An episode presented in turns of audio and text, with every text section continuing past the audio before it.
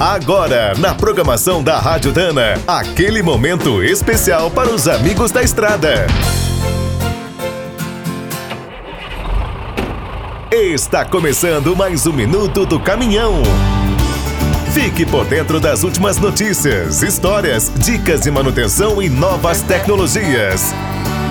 A decisão do governo federal em aumentar gradativamente o teor de biodiesel no diesel de petróleo foi contestada pela Anfávia. A representante das montadoras entregou um relatório ao governo onde aponta vários problemas causados pelo incremento da mistura.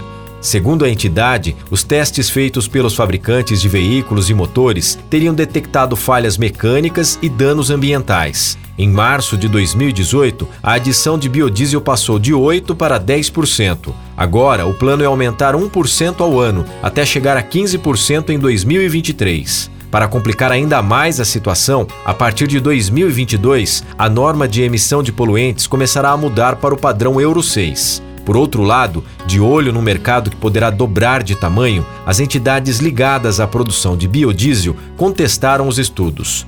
Segundo a Abiov e a Aprobio, foram notados problemas pontuais em algumas avaliações e ocorreram em poucas empresas. Também garantiram que até a adoção da mistura final de 15% será possível comparar a situação ano a ano e fazer eventuais ajustes. As duas entidades reforçam que o biodiesel traz muitas vantagens para o país e poderá até reduzir o custo do combustível no futuro. Quer saber mais sobre o mundo dos pesados? Visite minutodocaminhão.com.br. Aqui todo dia tem novidade para você. O Minuto do Caminhão é um oferecimento de Spicer e Álvaros, a dupla imbatível em componentes de transmissão, suspensão e direção. É do trecho já sabe. Para ficar bem informado, a Rádio Dana é sempre a melhor sintonia.